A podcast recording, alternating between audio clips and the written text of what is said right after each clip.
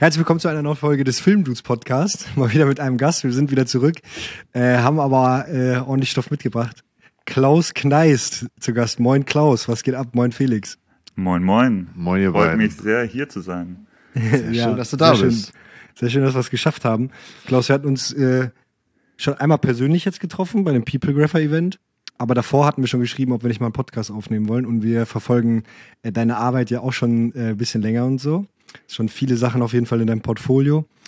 Ähm, gibt vielleicht ein paar Leute, die dich nicht kennen, aber du läufst eigentlich so an vielen großen Sets auf jeden Fall rum. Deswegen äh, sind wir auch äh, kleine Fans auf jeden Fall von den Projekten, die du schon gemacht hast. Vielleicht kannst du Jetzt, vielleicht. jetzt werde ich rot. Ja. Sieht aber an dem Tarn, den du dir eben äh, gefischt hast draußen in Berlin in der Sonne. Äh, ist noch rot noch. Nee, auf jeden Fall. Ähm, genau, willst du vielleicht mal kurz selber erzählen, was du so machst, also was so dein, dein, dein Job ist? So, ganz kurz. Kann ich sehr gerne. Also, beziehungsweise ich weiß nicht richtig, ob ich es kann, weil was der Job ist, das ist ja sehr, sehr umfassend. Ähm, Ja. Nee, genau, ich bin der Klaus, ähm, wohne mittlerweile in Berlin, mittlerweile auch schon seit viereinhalb Jahren und arbeite mittlerweile hauptsächlich als, und aber jetzt kommt direkt danach ein Aber, äh, mittlerweile hauptsächlich als äh, Werberegisseur, ähm, genau in Berlin und ähm, habe so einen Fokus, würde ich sagen, irgendwie auf ja, ein bisschen sportlicheren, eher Automotive Content, aber das macht mehr so 60, 70 Prozent aus und alles andere ist dann, ähm, ja, sind dann viele andere Branchen auch noch dabei, irgendwie Lifestyle, Fashion, ähm, für irgendwelche Krankenkassen, für irgendwelche TikTok-Sachen und so weiter äh, Content zu produzieren oder schöne Werbefilme. Ähm, aber habe eigentlich meinen Ursprung mehr in der Kameraarbeit und war jetzt, äh, komme jetzt relativ frisch von einem Spielfilmprojekt in Kenia, wo ich äh, 49 Drehtage äh, als DOP gearbeitet habe. Deswegen ähm, Ach, ehrlich? Du hast als DOP, ich dachte, du wärst der Director gewesen. Also wir hatten Ach jetzt so. noch nicht genau darüber gesprochen, weil wir uns das für einen Podcast aufheben wollten, aber äh, ich hatte eigentlich gedacht, du wärst Director. Also hast du so, komplett nee, nee. äh, DOP gemacht. Genau, da habe ich äh, Back to the Roots äh, Kamera gemacht und das war eine super geile Erfahrung, sich mal wieder so komplett auf die Kameraarbeit konzentrieren zu können und einfach auch mal nochmal die Chance zu haben, äh, zu sehen, wie andere sozusagen so Regiearbeit machen und das äh, so hautnah mitzubekommen und war eine krasse Erfahrung. Lass uns mal später darauf eingehen, dass wir mal kurz die Leute erst abholen, Ja. so ein bisschen von vorne angefangen, würde ich ganz cool finden. Weil Ja. eigentlich bist du ja gar nicht aus Berlin, glaube ursprünglich kommst du, glaube ich, aus Stuttgart, oder zumindest hast du in Stuttgart studiert, oder?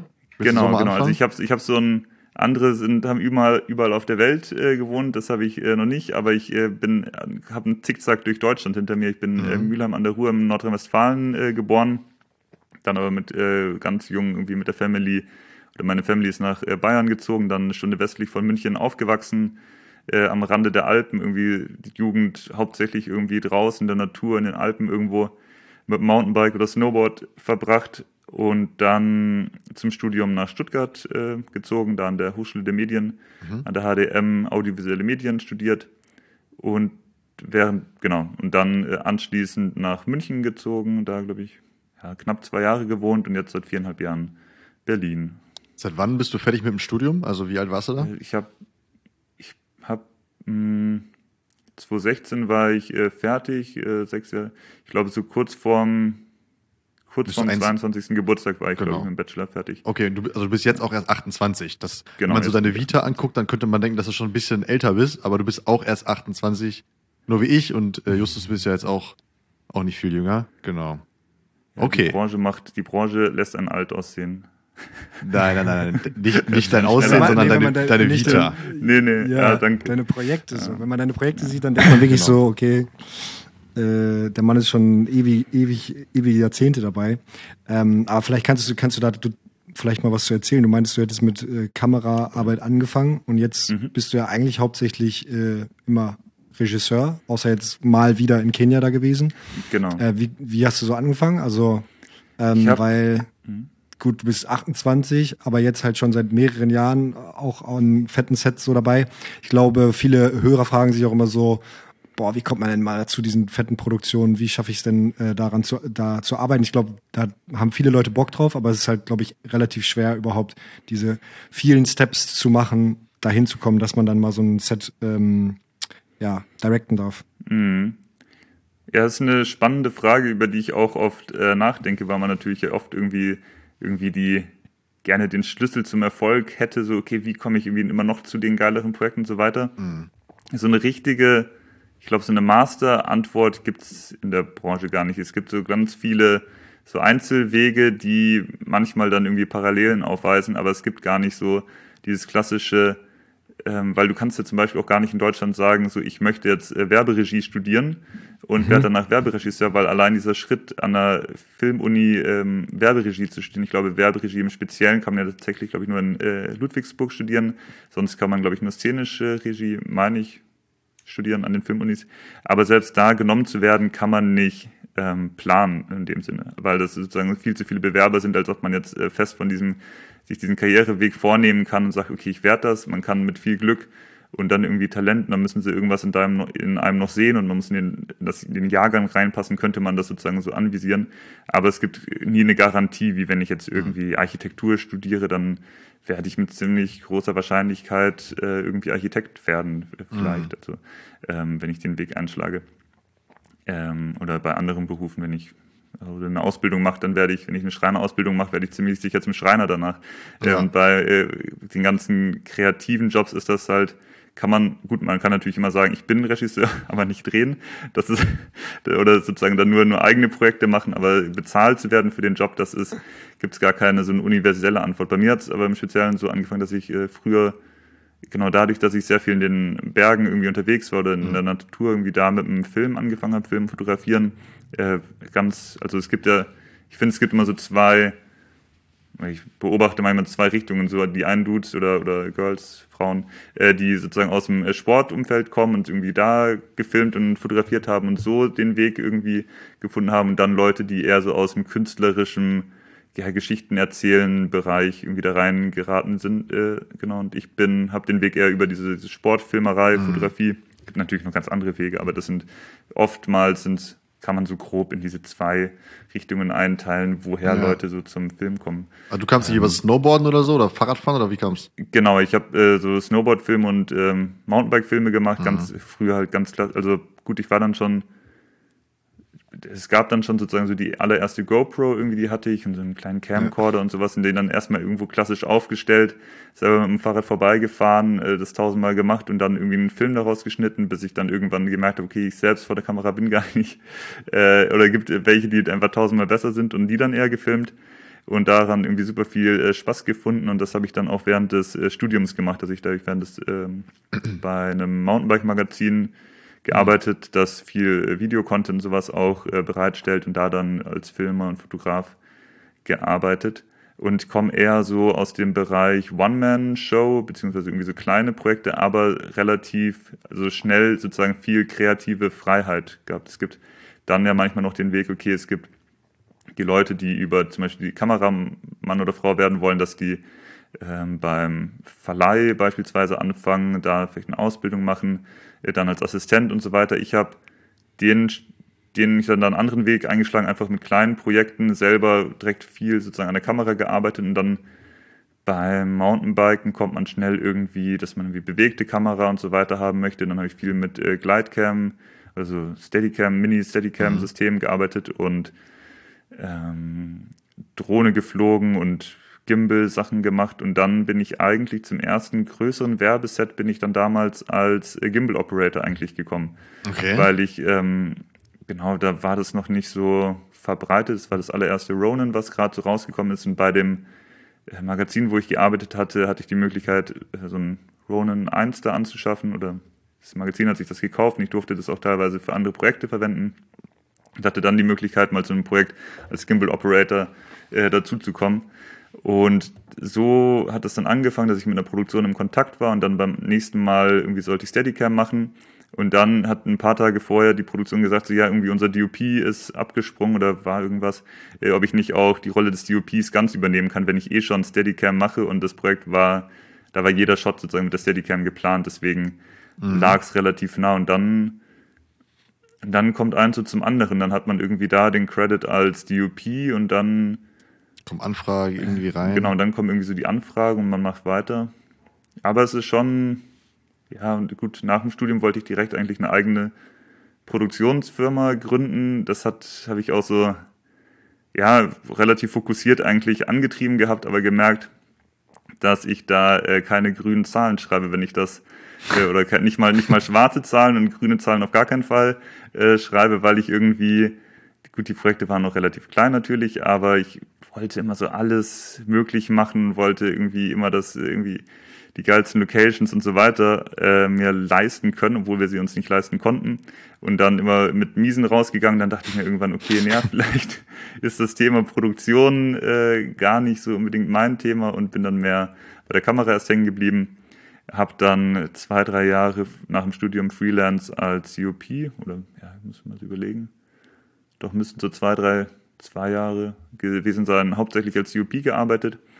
Und dann kam irgendwann der Schritt, wo ich ein, bei einem Projekt auch äh, Regie mitgemacht habe, dann Regie Kamera. Und dann wurde ich bei meinem Management gesigned und dann habe ich viel so Regie-Kamera-Jobs gemacht und jetzt irgendwann, glaube vor zwei Jahren gesagt, nee, ich möchte den Fokus bei Werbung hauptsächlich auf, oder ja, Main-Fokus auf Regie legen. Ähm, das eigentlich hat eigentlich auch ganz gut geklappt. Und seitdem kann ich es mir dann so ein bisschen aussuchen hier und da. Also ob sozusagen, ob ich sozusagen nur einfach den Regiejob annehme oder teilweise fragen so, ja, würdest du auch Regie-Kamera machen und dann, wo ich erst, also vor ein paar Jahren hätte ich immer noch so, hätte ich Angst gehabt, irgendwie zu sagen, so, nee, mache ich nicht, weil ich dann gedacht hätte, okay, dann bekomme ich den Job irgendwie nicht oder was auch immer. Aber jetzt ist es teilweise auch so, dass ich sagen kann, nee, fühle ich mich jetzt irgendwie nicht ganz so wohl, weil irgendwie ein, wenn irgendwie besondere Darsteller irgendwie irgendwelche Celebs oder sowas, die wollen dann auch irgendwie ihre extra Betreuung haben, da muss man dann irgendwie voll da sein und nicht dann immer noch im Kamera, ähm, sich um Kamera- und Lichtsachen kümmern. Und das klappt dann doch erstaunlich oft, dass sie dann doch noch einen DOP irgendwie dazustellen oder ich mir einen aussuchen kann und das macht eigentlich Spaß.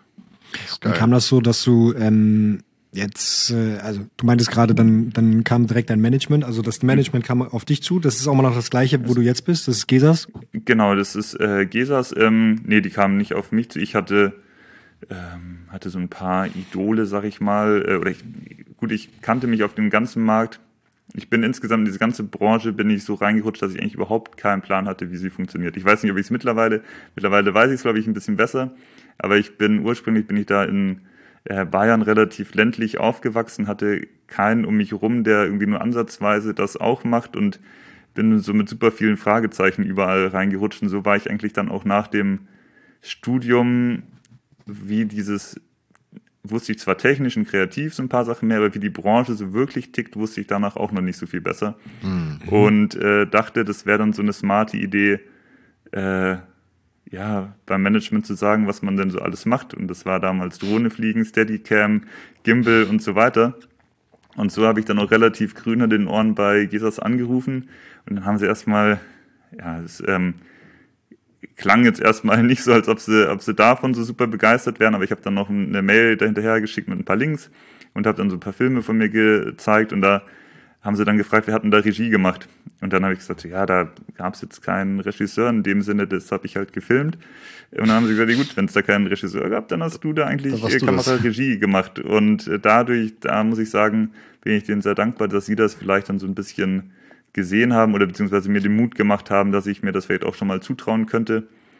Ähm, weil ich, für mich war Regie immer so ein, ich muss schon sagen, so ein bisschen magisches Ding. Ich hatte davor, direkt nach dem Studium hatte ich die große Chance, einen äh, Spielfilm in einem Monat in Deutschland, einem Monat in Kenia als DOP äh, zu drehen, den eigentlich ein anderer Kumpel hätte drehen sollen, aber der seinen Masterstudienplatz bekommen hat und den dann mich äh, super freundlicherweise da weiterempfohlen hat. Und jetzt habe ich den Faden verloren. Du, dann hast du es nicht gemacht, sagen, oder wie? Weil, weil du meinst, es wäre so ein bisschen Äh, magisch für dich gewesen, ein bisschen. Genau, genau, Respekt äh, genau, gehabt. da war es, ähm, genau, äh, DOP, die ist das, und Regie, äh, Regisseure eben kennengelernt, Regisseurinnen. Und für mich war das relativ magisch, noch sozusagen mit den, mit den Leuten vor der Kamera überhaupt, also mit denen zu reden, die zu inszenieren und so weiter und das große Ganze so im Blick zu haben. Und das fand ich äh, super cool und äh, sehr bewundernswert und hatte mir das nicht richtig selbst zugetraut. Äh, Und dann ist das äh, Beste, wenn man es einfach mal macht und probiert und dann merkt, okay, ist zwar klar, ist das irgendwie waren die ersten Jobs wahrscheinlich nicht die äh, besten und äh, man lernt immer, immer, immer, immer dazu, aber es ist äh, doch irgendwie machbar und manches ist dann doch auch einfach nur Handwerk und nicht Magie. Ähm, genau, man kommt da irgendwie rein und es macht super viel Spaß. Okay. Geil. Das war jetzt so ein bisschen der Schnelldurchlauf vom Studium, beziehungsweise sogar von der Kindheit irgendwie noch in Nordrhein-Westfalen über Stuttgart, über München nach Berlin bis heute. So. Das war ja einmal der Schnelldurchlauf. Ähm, okay. Ja, wir haben gleich noch so ein paar Fragen zur generellen Setarbeit, wie du so arbeitest und so. Da hatten wir ja mal kurz schon mal, ähm, wo wir uns gesehen haben, drüber gesprochen und so. Ähm, hätte ich eigentlich sogar Bock, dass wir jetzt erst, äh, erst so darüber sprechen, Mhm. weil ähm, das sich ja jetzt dann schon so relativ schnell entwickelt hat, dass du an ziemlich großen Sets äh, arbeitest. Zumindest sieht es immer ähm, in den Sachen, die du äh, publish, so aus, als wären das halt ziemlich fette Sets. Vielleicht kannst du auch mal was dazu sagen, ob das dann meistens auch größer aussieht, als es wirklich ist, so. Beziehungsweise sieht die Stabsliste meistens ziemlich groß aus. Ähm, genau, also das läuft dann alles über dein Management. Du wirst quasi über dieses Management äh, für den Job vorgeschlagen, beziehungsweise darüber gebucht. Ähm, vielleicht kannst du mal erzählen, was dann noch dein Job ist. Also bei welcher Phase des, des Projekts wirst du mit reingeholt? Ähm, pitchst du die ganze Idee? Äh, Musst du dir die, die, die quasi Idee noch ausdenken oder kriegst du eine fertige Idee und sagst so, okay, so und so stelle ich mir das visuell vor, das und das brauchen wir, die Location brauchen wir, das und das äh, wäre mein Team und so. Vielleicht kannst du da einmal kurz ein bisschen was zu sagen. Mhm. Genau, ich glaube, ich würde beim ersten Punkt gerade nochmal gerne ansetzen, äh, was so die äh, Teamgröße und Projektgeilheit zu tun hat. Und zwar ist das, also äh, freut mich, wenn es, also das ist tatsächlich immer so das Ziel, dass Projekte so aussehen, als ob da äh, Gott und die Welt irgendwie mit dran äh, gearbeitet hat.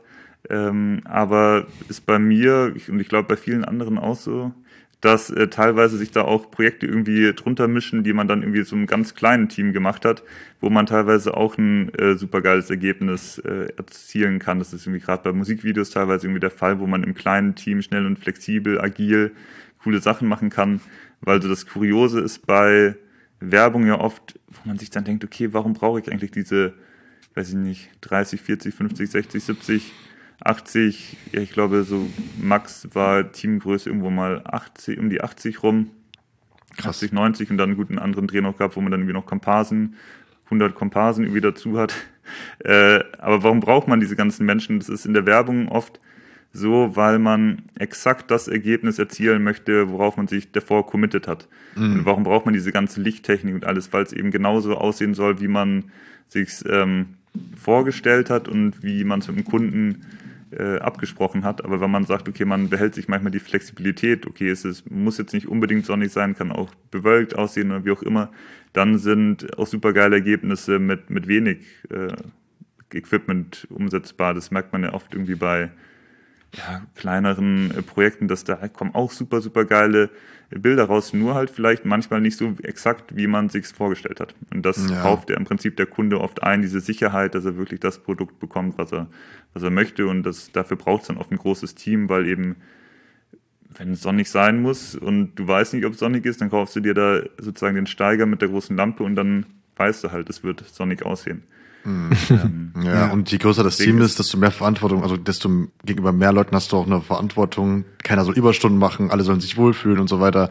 Wenn du einfach nur mit vier Homies was filmst, dann und du weißt, die haben eh alle Bock und die können auch mal eine Stunde, eine halbe Stunde aufs Essen warten und sowas alles, dann äh, ja, bist halt viel entspannter bei der ganzen Sache und vielleicht auch ein bisschen kreativer. Safe, genau. Also auf jeden Fall. Obwohl Essen natürlich auf Essen warten, das Schwieriges Thema. ist schwierig. Das ist schwierig. Das ist schwierig. das ist äh, eine der Sachen, die ich wirklich im Studium gelernt habe und die sich immer wieder bewahrheiten, dass Essen die halbe Miete ist. Okay. Das Essen macht einfach jeden Dreh so viel besser. Was ist das ideale, was fragen wir uns nämlich immer, wir haben eben noch über Catering für nächste Woche Ja. gequatscht, was ist das ideale Set-Essen? Weil so eine Pizza ist eigentlich zu schwer, ist eigentlich scheiße. Besser wäre so eine gesunde Bowl oder sowas, oder? Ja, ähm, also, Das machen wir, da machen wir jetzt ein großes Also Kapitel auf. das, das fängt schon mal an, dass morgens irgendwie sozusagen muss irgendwo, also wenn es, also genau, cool ist natürlich, wenn man es morgens Frühstück gibt. Dann ist aber cool auch, wenn da irgendwie Zeit eingeplant wird, irgendwie, dass man das essen kann, weil oft kommt man sonst irgendwie ans Set. Ähm, Calltime ist aber irgendwie so, so eng und alles Dings, dass ich irgendwie dann, man kann irgendwie schnell irgendwo reinbeißen, aber hat gar nicht Zeit, das zu essen. Deswegen finde ich eigentlich geil, wenn irgendwie so eine Viertelstunde oder in der Dispo zumindest steht, irgendwie Frühstück gibt es dann eine Viertelstunde früher. Also wer kommen will, kann dann schon mal essen. Äh, und äh, wenn nicht zeitig, dass man irgendwie sagt, okay, man hat irgendwie die Option, äh, da wirklich auch was zu sich zu nehmen. Und mittags genau ist eher was, was leicht, also gut, ja, was leichteres ist halt cool. Pizza ist schon, ist sozusagen so die Notlösung und ist ja auch, äh, ist halt sozusagen einfach, weil es den meisten schmeckt, aber irgendwas mit äh, mehr Vitaminen und weiß ich nicht, was nicht ganz so schwer im Bauch liegt, ist natürlich da. Ja, ist aber auch geil zu essen. Ne? Du kannst es halt auch, du brauchst nicht viel dafür. Das wird geliefert, ist geschnitten, zack, nimmst in die Hand, ist es fertig. So, weißt du, das ist halt der, das ist halt dieser schnelle, schnelle Weg zum, zum Sattwerden. So. Das stimmt. Ja, und eine Ja, also Pizza. ich was- liebe jetzt, Pizza, was ist- aber es ist, Was ist jetzt das Geheimrezept? das, das Geheimrezept? Wenn ich das wüsste. Ich, ich würde sagen, keine Ahnung, irgendeine so eine Reispfanne mit Gemüse, irgendwie sowas.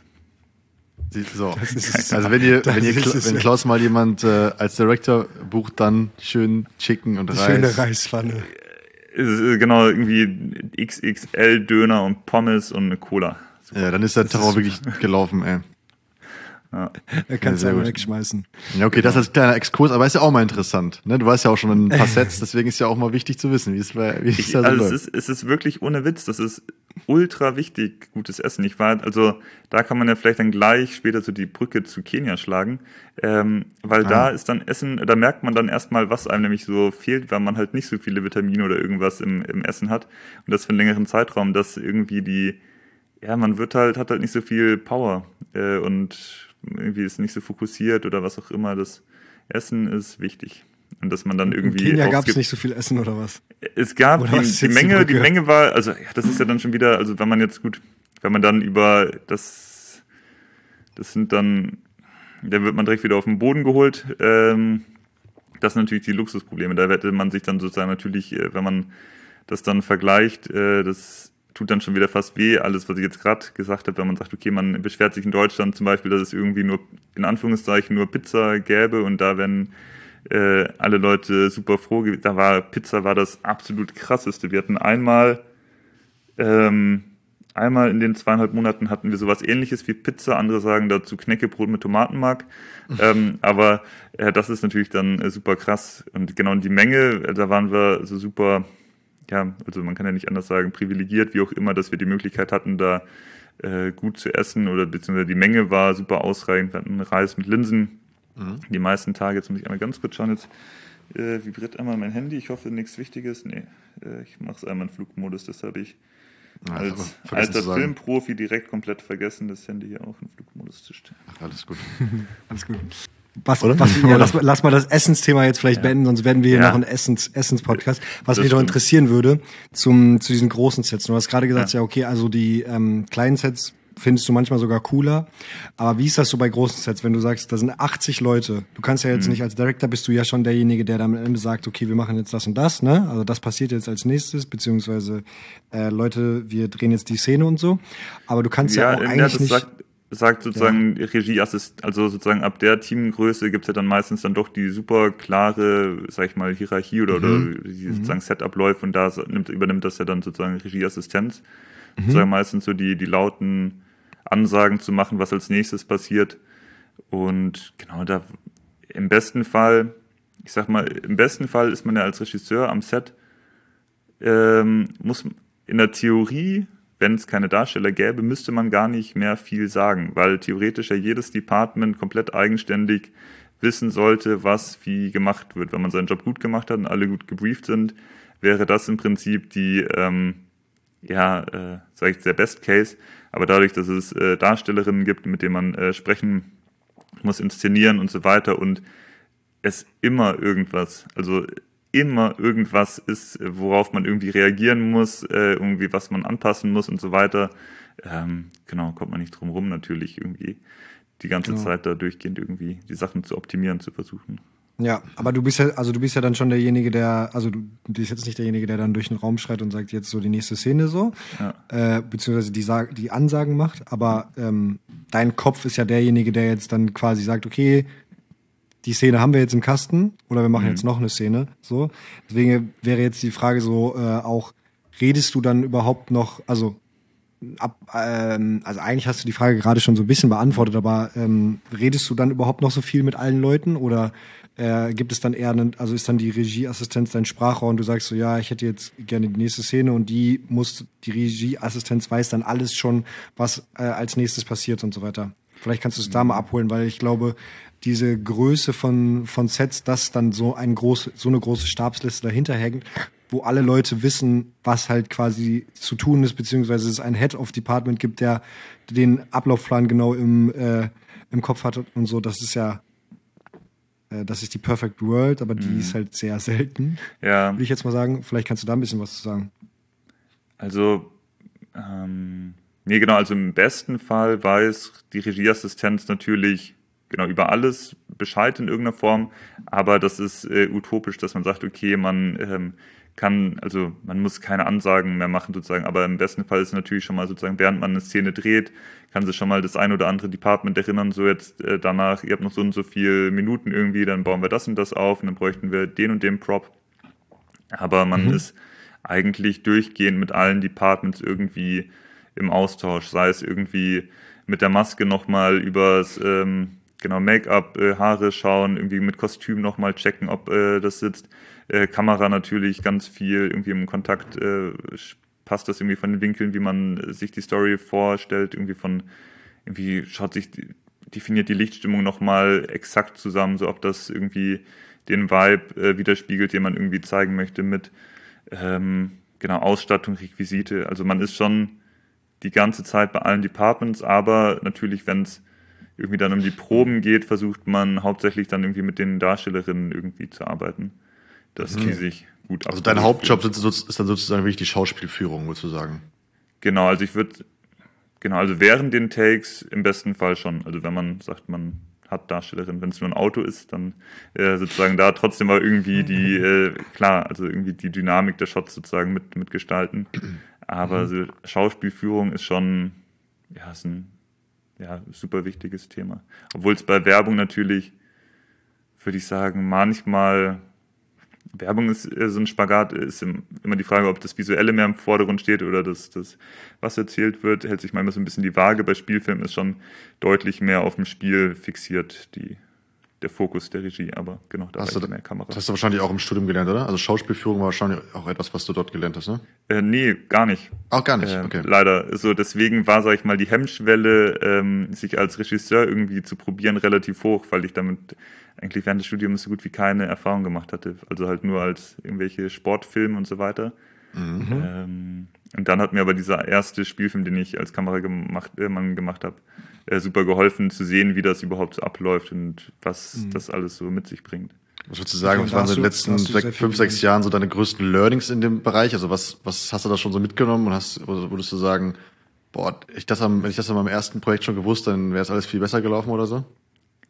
Ähm, ich glaube, dass man auch die einfachsten Sachen nicht oft genug üben kann, proben kann. Proben, proben, proben. Äh, also es gibt allein sowas wie irgendwie Sip and Smile, also irgendwie die Flasche ansetzen, einen Schluck ähm, zu trinken und danach irgendwie zu lachen oder irgendwas. Sowas, äh, oder irgendwie irgendwelche Handbewegungen oder irgendwas machen oder die, die Laufwege. Man kann im Prinzip, ich glaube, das größte Learning ist, ähm, die ganze Zeit des Tages zu nutzen, äh, den, den Film zu optimieren, dass man sagt, okay, weil manchmal gibt es sozusagen so Umbaupausen, wo man sagt, okay, jetzt hat man eigentlich gerade als Regisseur nicht oder Regisseurin nicht so viel zu tun, weil irgendwie, ähm, also gut, es geht dann natürlich jetzt nur um die Arbeit am Set. Die Arbeit am Set ist im Groß der Arbeitszeit äh, nur eine sehr, sehr kleine Zeit, aber jetzt sag mal, am Set irgendwie bezüglich äh, Workflow ist, ähm, ich glaube, elementar, dass man die ganze Zeit alle möglichen Sachen, alle Sollbruchstellen irgendwie entdeckt und äh, Sachen probt und versucht, ähm, genau alles zu verhindern, was irgendwie schiefgehen kann. Okay, okay. Also bist du schon so getrieben, dass du dann am Set auf jeden Fall on fire bist und, und halt nicht irgendwie in deinem, wahrscheinlich hast du jetzt keinen Regiestuhl jedes Mal und sitzt da auf deinem Regiestuhl, aber so dann da rumsitzt und sagst, ja, okay, ich warte jetzt auf die nächste Szene, sondern du bist schon eher on fire und holst alle Leute dann dazu, die dann jetzt gerade nichts zu tun haben, um die zu pushen, dass sie Ich- ich weitermachen, glaube- die nächste Szene schon mal proben und ähm, ja.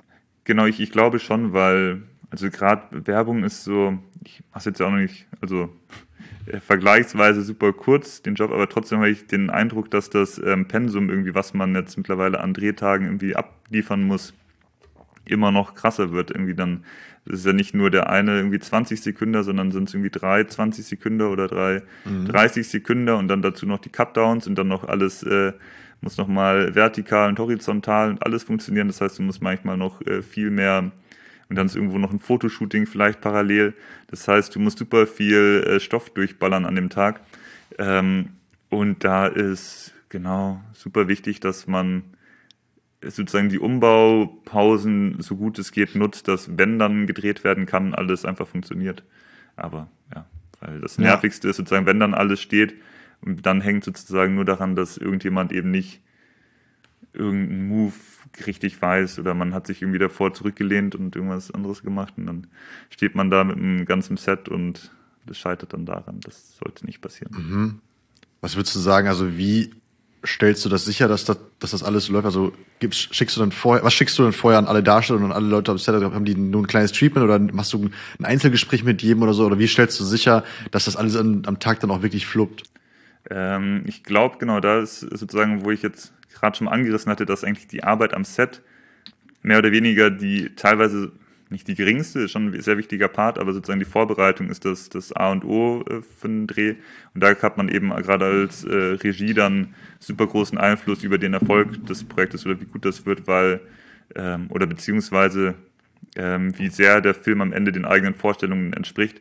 Weil im Prinzip kann es nur dem entsprechen, wenn man sozusagen mit den Leuten, die man, genau, also großer Part von Regie ist ja, glaube ich, auch das Team zusammenstellen zu können. Irgendwie, dass man sagt, okay, man kann sich irgendwie die Leute wünschen, mit denen man gerne zusammenarbeiten würde. Das macht erstmal einen super großen Teil von Regie aus, dass man sagt, okay, man äh, hat irgendwie ein Netzwerk aus allen möglichen Departments und wünscht sich da die Leute zusammen, die für das Projekt am besten passen. Das ist sozusagen für jeden Bereich wichtig. Ist das Szenenbild, ist das Kostüm, Maske und so weiter. Ich, bei jedem Projekt gibt es manche Überschneidungen, ein paar, wenn ein paar Leute gut passen, dann kann man sagen, okay, erst zwei Drittwunsch und so weiter, aber manchmal kann es auch das gleiche Department sein ich sage, okay, nee, die Person, mit der kann ich irgendwie, da fühle ich mich super wohl, Auto im Studio zu leuchten, mit der anderen Person zum Beispiel, äh, da würde ich lieber eine, keine Ahnung, Make-up-Werbung oder irgendwas drehen, keine Ahnung. Ähm, aber es gibt sozusagen, sozusagen die Teamzusammenstellung, beziehungsweise Oberbeleuchter. Ich switch immer zwischen den Departments, weil's, äh, weil ich jetzt einfach teilweise jetzt gerade diese 50 Drehtage Kamera hinter mir habe. Und äh, aber eigentlich ist natürlich Oberbeleuchter Suche ist natürlich dann DOP-Job.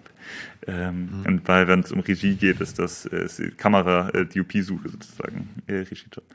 Ähm, aber ja, genau, Teamzusammenstellung, hm? Teamzusammenstellung ist erstmal super wichtig. Ja, sorry, wolltest du etwas sagen? Ich wollte sagen, genau, ich wollte jetzt da nochmal zurückkommen auf die Frage. Also das, klar, Teamzusammenstellung ist schon natürlich super essentiell, dass du Leute hast, mit denen ja. du dich gut, vielleicht auch blind verstehst, mit denen du schon gearbeitet hast. Aber wie holst du jetzt die Leute, vielleicht die du auch nicht genau. kennst, wie zum Beispiel Darsteller, wie holst du die jetzt ab, dass die wissen, was sie tun sollen? Genau, und äh, da ist dann, genau nach Teamzusammenstellung ist äh, super wichtiger Punkt eben, ähm, sozusagen die Ideen teilen, die die Agentur hat oder die man sich sozusagen selber äh, die man die, die Regieinterpretation geschrieben hat. Und äh, wie ich da sehr gerne arbeite, ist mit ähm, äh, geteilten Google-Präsentationen oder Miro-Boards, dass ich sage, ich habe irgendein kollaboratives äh, Tool an der Hand und kann mich da sozusagen über Moods äh, austauschen und mache dann äh, meistens irgendwie relativ genaue Szenen-Breakdowns, wo ich mir was wie vorstelle oder habe die Darstellerin und habe sozusagen die Outfits dazu und habe dann für jede, für jeden, also manchmal dreht man dann irgendwie zwei, drei Filme am Tag oder mehrere Szenen, habe dann für jede Szene ähm, genau die Outfits und so weiter zugeordnet, genau die Props, die man braucht, genau, ich weiß nicht, die Lichtstimmungen sozusagen definiert und habe das eigentlich mit jedem äh, Head of Department oder auch mit Make-up und äh, ja genau, Hair, Make-up und so weiter gehe ich das auch durch die Looks, die man sich sozusagen vorstellt. Und dann entweder fängt so an, dass ich sage, okay, das ist, das ist der Input, den ich habe, ähm, biet mir mal was an. Manchmal mache ich auch sozusagen irgendwie schon eine Vorarbeit, so in die Richtung könnte ich mir das irgendwie vorstellen und dann mache ich mit den Departments immer Calls und äh, stelle dann irgendwie, man spricht sich dann so ab, ob alles so den Vorstellungen entspricht und genau. Woher ziehst du dir diese, diese, diese ganzen Moods und so, wo du gerade meintest, womit du quasi dann kommunizierst, wie du es dir vorstellst? Ach, das ist ganz unterschiedlich, weil es auch voll von Department abhängt. Zum Beispiel, ähm, Genau, also entweder sozusagen auf den normal, entweder sind sozusagen schon irgendwelche Moods in der DI gewesen im besten Fall, weil die ist ja sozusagen voll von Mood schon, wie man sich den Film vorstellt. Da sage ich dann nochmal, Mhm. okay, achte mal auf das und das und das Mood im Speziellen, so in die Richtung könnte ich mir das bezüglich des, dieses Departments vorstellen. Ansonsten dann nochmal über die ähm, ja, gängigen, also manchmal auch über irgendwelche Instagram-Funde, Pinterest. Ansonsten gibt es jetzt natürlich diese ganzen Mood Research Tools, wie zum Beispiel Frameset, Shotdeck ähm, und ich habe so eine Liste, die, da klicke ich immer alle Links durch, die ich habe. Äh, Da muss man genau, sharen. Das ist super, natürlich super interessant. Also Shotdeck und, und wie heißt nochmal Frame App? Ich finde das, Genau, also Frame ist Frameset.film. Ja, das ist so- das ist so wie Shotdeck für Werbefilm quasi, ne? Genau, das ist für wie Shotdeck für Werbefilm und Werbung, äh, Werbefilm und äh, Musikvideos.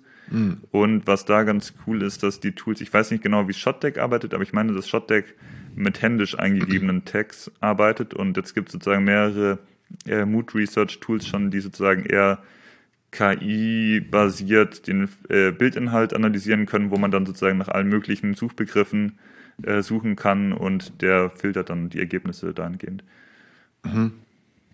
Ja, weiß ich gar nicht, wie das arbeitet, aber ich glaube, es ist auf jeden Fall schon sehr crazy gut gefiltert und so getaggt, scheinbar. Also ich weiß nicht, wie es funktioniert, aber man findet immer ganz gut bei Shotdeck auch Sachen, finde ich. Genau. Und bestimmt auch viel über, über Vimeo und äh, irgendwelche Screenshots von anderen Videos, die du gesehen hast, oder? Ziehst du Genau. dir sehr viele andere Videos rein? Ist das, das so Ja. deine Inspo dann?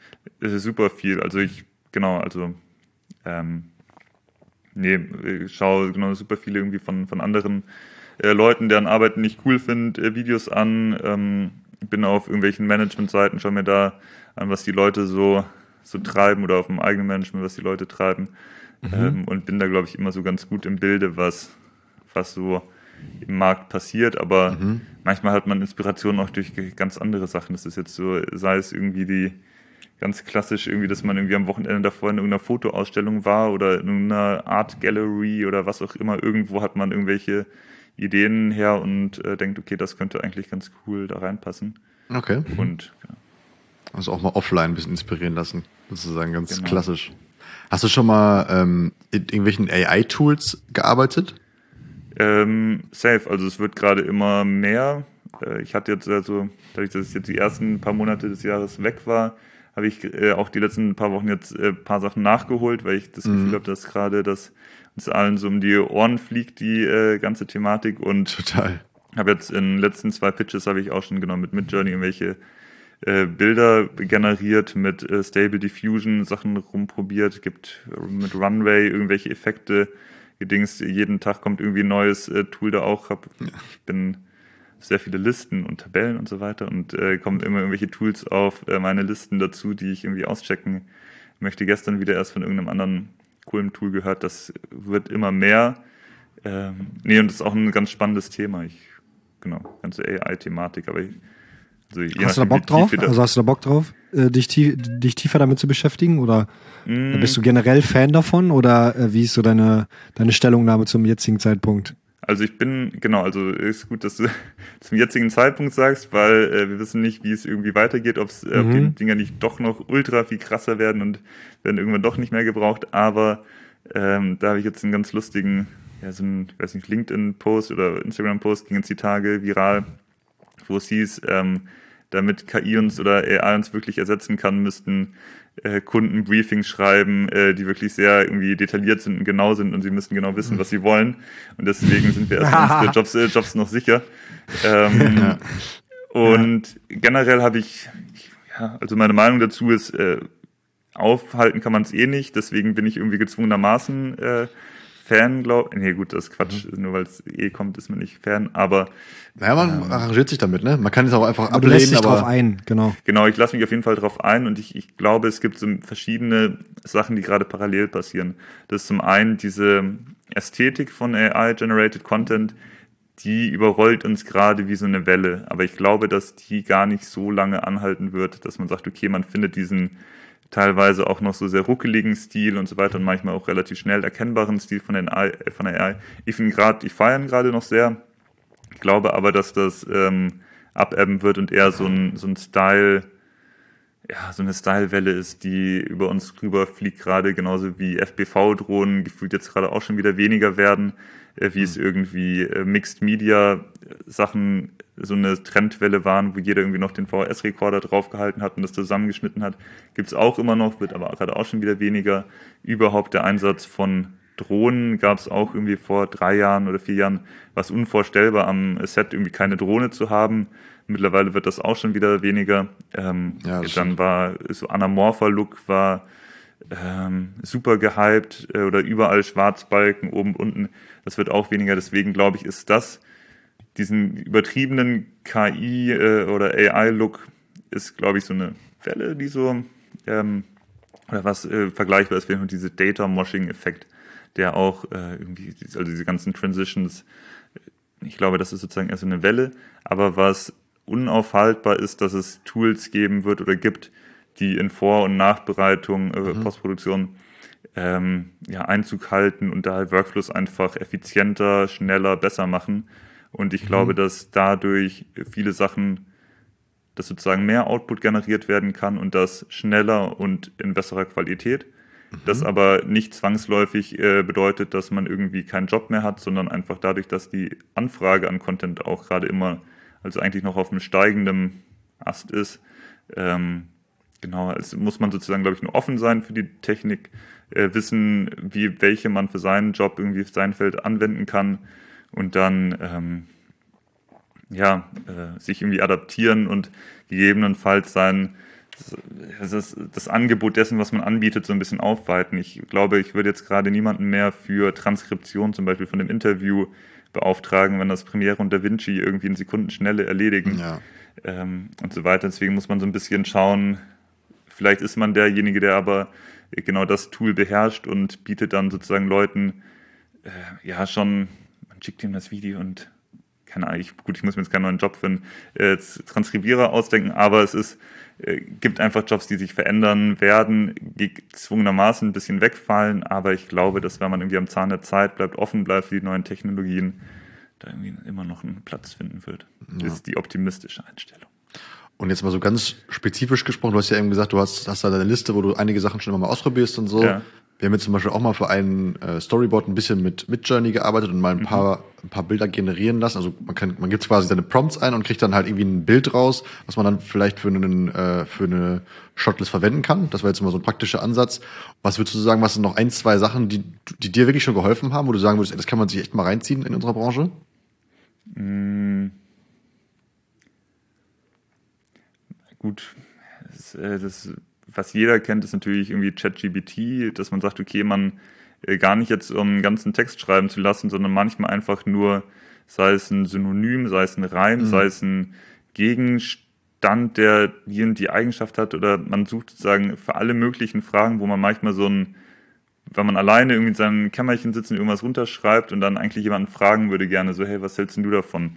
Sozusagen ja. so auf diesem Level irgendwie mit ChatGPT in dem Sinne schreiben, so als, als Sparing-Partner. Mhm. Ja, man, ich glaube, man kann viele Ergebnisse kann man nicht eins zu eins äh, nehmen und da gibt es jetzt ja auch so Tipps und Tricks, wie man ChatGPT richtig benutzt, dass man irgendwie sagt, man adressiert die Zielgruppe äh, richtig sozusagen an wen, dass man der AI sagt, an wen der Text gehen soll, an dem man schreibt, sozusagen schreibt für einen Kumpel, schreibt für einen Arbeitgeber, whatever, mhm. dass man das sozusagen ganz gut adressiert. Ähm, ansonsten jetzt so ein Go-To AI-Tool. Du hast irgendwas von, von Effekten, also ich nicht, das kannte ich zum Beispiel nicht. Du hast äh, irgendwas mit Stable Diffusion, habe ja. ich gesagt. Das ist im Prinzip mh, hm, grob sowas ähnliches wie mit Journey, wo man nur so ein bisschen ähm, gezielter noch seine ja, Ergebnisse äh, beeinflussen kann. Und da kann man auch so, so Foto oder gibt es auch so Image-to-Image-Generierung, mhm. dass ich ein Bild hochlade und sozusagen in einem Stil von was anderem dann was ah. raus exportieren lasse. Und da gibt es auch sowas wie Batch, also dass man eine Menge an Bildern hochlädt und die sich sozusagen runterladen kann. Also ich glaube, das ist ganz cool. Ansonsten jetzt so den. Sag nochmal, wie das heißt. Wie heißt das nur? Das ist Stable Diffusion. Das ist, wenn man es für Mac runterladen will, so ein bisschen nasty. Da muss man irgendwie über Terminal, äh, Commands und so weiter das installieren, aber gibt da ganz gute mhm. Anleitungen. Ich habe mich jetzt so die letzten, genau, genau, generell war vorhin, glaube ich, noch die Frage, ob ich äh, wie sehr man das jetzt sozusagen in seinen Arbeitsalltag einfließen lassen muss und so weiter. Und da habe ich, ich habe jetzt die letzten zwei, drei Wochen viel rumprobiert und mein Stand jetzt ist, dass man weil mein Gefühl war jetzt, okay, man sieht überall diese Tools und ich müsste jetzt als Regisseur schon in der Lage sein, auch innerhalb, wenn ich ein Briefing bekomme, innerhalb von einem halben Tag ja, weil ja alles ach so einfach ist, irgendwie den ersten Mutfilm fertig geschnitten zu haben mit äh, selber generiertem Voice, äh, AI generiertem Voice-Over, AI generierter Musik und AI generierten Bildern und Effekten. Äh, dann war aber mein, also hatte ich so das Gefühl und habe ehrlich gesagt auch so ein bisschen diesen Druck gespürt, okay, ich, das machen wir zwischen alle so, man muss das jetzt auch äh, irgendwie schnell alle Tools beherrschen. Dann habe ich aber gemerkt, dass das je exakter man dann das Ergebnis haben möchte, was man sich wirklich im Kopf vorstellt, desto mehr muss man sich dann da überall reinnörden und dann ja. ist man irgendwann musste irgendwie zehn Tools lernen, weil wenn ich jetzt exakt das Bild haben möchte, was ich äh, will, dann muss ich irgendwie die 360-Grad-Umgebung erstmal irgendwie als Mid-Journey-Bild beispielsweise generieren, kann dann meinen AI-Avatar mit einem anderen Tool generieren, kann es dann irgendwie in Blender zusammensetzen, dass ich sage, ich habe genau den Hintergrund mit dem äh, Menschen in dem Winkel, in der Pose, die ich möchte, habe mit einem anderen Tool alle meine, meine Moves irgendwie äh, gecaptured und kann es dann rausrendern und dann wieder in, Stable, äh, in einem anderen Tool äh, nachzeichnen lassen, dass ich irgendwie diesen AI-Look habe. Und dann ist das, dann ist man auf einmal so kompletter äh, AI Nerd und ich glaube, ja. das ist so, das gibt einfach, wir haben ja zum Beispiel in Düsseldorf auch gemeinsam da, ich glaube, Leute von Grotesk äh, kennengelernt, die sich ja. einfach da richtig reinfuchsen und ich glaube, das ist einfach eine andere Art von digitaler Kunst oder sind digitale Künstler, die das machen und ich glaube zum Beispiel jetzt als Regisseur, Regisseurin muss man gerade mhm. nicht, es ist mein jetziger Stand, man muss sich damit auskennen, man muss da schon auch so verstehen, was möglich ist und wie es möglich ist. Aber man muss jetzt nicht, glaube ich, es muss jetzt nicht jeder zum AI-Videokünstler ja. äh, werden, sondern man kann dann Sachen ja auch sozusagen abgeben und sagen, okay, ich stelle mir in dem Video an der Stelle die Transition da und da vor und kann das dann genauso wie ich sowas normalerweise irgendwie dem VFX-Artist gebe, kann man das dann sozusagen äh, Artists geben, die sich da auskennen. Aber mhm. wird auch Videos geben, die komplett von solchen äh, Menschen dann äh, gemacht werden, aber ist ja auch cool. Also ist einfach erweitert einfach nur das Feld der die kreative ja, Spielwiese. Ja, total. Ich glaube auch, dass es noch ein bisschen dauern wird, bis es so richtig ankommt bei den Kunden auch, dass die Kunden auch so davon Bescheid wissen und quasi das nutzen wollen oder dass das quasi wirklich als Anforderung nehmen, dass das oder dass es das vorausgesetzt wird, dass das mit AI quasi, dass deine Arbeit einfacher ist, weißt du? Also dass ja. die, so wie du gerade meintest, dass du jetzt dann diesen Druck verspürst, dass der Kunde denkt, ah, okay, der muss das jetzt innerhalb von einem halben Tag machen, weil AI kann das ja einfach für ihn machen und dann ist, mhm. dann passt das schon alles. Ich glaube, das dauert auch noch ein bisschen. Ähm, aber ja, es ist immer gut, sich damit zu beschäftigen. Also was, was äh, du eben meinst mit ChatGPT, das fand ich auch sehr geil. Das habe ich jetzt auch schon öfter gemacht, wenn man zum Beispiel einen Voice-Over-Text oder sowas schreiben will, dann ist es jetzt nicht so, dass dann ChatGPT das für dich komplett fertig schreibt so und du am Ende sagst so, yo, zack, geil, jetzt äh, Voice-Over-Stimme und äh, fertig so. Aber du kannst halt wie, ich fand es äh, sehr sinnbildlich, wie du es beschrieben hast, quasi nochmal jemanden fragen, der aber extrem schlau ist und quasi äh, irgendwie so gefühlt alles weiß und den kannst du nochmal fragen, ob der nochmal kurz was dazu sagen kann, weißt du? Also, oder sowas wie einen Reim oder so äh, dir dann noch darauf äh, Selbst, geben ja. kann, kannst du dann halt sagen, so, okay, ich möchte jetzt dieses Thema anschneiden, schreib doch mal ein bisschen was dazu. Oder ich habe schon was geschrieben, schreib doch noch mal ein bisschen weiter und dann kannst du quasi so dir das immer so Ping-Pong-mäßig zusammenstellen, dass du, äh, als hättest du noch so eine Gruppe da sitzen, die extrem schlau ist, die dir so ein bisschen zuarbeitet. Aber am Ende des Tages entscheidest du ja immer noch ein bisschen mehr, was jetzt am Ende äh, das Endergebnis ist. So, aber es hilft dann auf jeden Fall, ähm, wie wenn, wenn du quasi alleine im Raum sitzt und dir Gedanken machen musst, dass du noch jemanden hast, der so ein bisschen, dir immer so einen kleinen Push in die richtige Richtung gibt. So. Oder Safe. zumindest ja, ja. geben kann. So. Ja, total. Das ist auf jeden Fall. Das ist lustig, ich habe ähm, ich hab gestern irgendwas, ich bin ähm, manchmal, was so, so Tools angeht, oder ich, ich mag Ordnung. Ganz gerne so im äh, digitalen Bereich. Ich habe relativ viele aber weil man, weil Projekte manchmal auch so irgendwie so kompliziert sind oder so super viel Ordnung irgendwie erfordern, weil oder Struktur erfordern, weil zu viele Sachen zusammenhängen mhm. und so weiter. Irgendwie ein bisschen Tabellen-Nerd geworden und habe irgendwie irgendeine Funktion für irgendeine Tabelle schreiben wollen, dass irgendwie irgendwelche Daten von da nach da exportiert werden, whatever. Äh, und habe dann mir mit ChatGPT eine Formel erstellen lassen und dann habe ich geschrieben, nee, die funktioniert nicht. Und dann schreibt ChatGPT, oh Entschuldigung, da habe ich einen Fehler gemacht und hier ist die richtige. Also man muss Crazy. das irgendwie auch mit äh, Vorsicht äh, genießen, dass die ähm, äh, ja, teilweise auch Fehler machen oder sagen oder Sachen ausgeben, die richtig klingen, aber gar nicht funktionieren. Ich habe ich es für Premiere irgendwas gefragt, wie man das und das machen kann. Hat mir eine Anleitung gegeben, aber es gab gar nicht die Schaltfläche, wo man draufklicken kann, weil es einfach nur so klingt wie eine echt, echte Anleitung. Naja. Okay.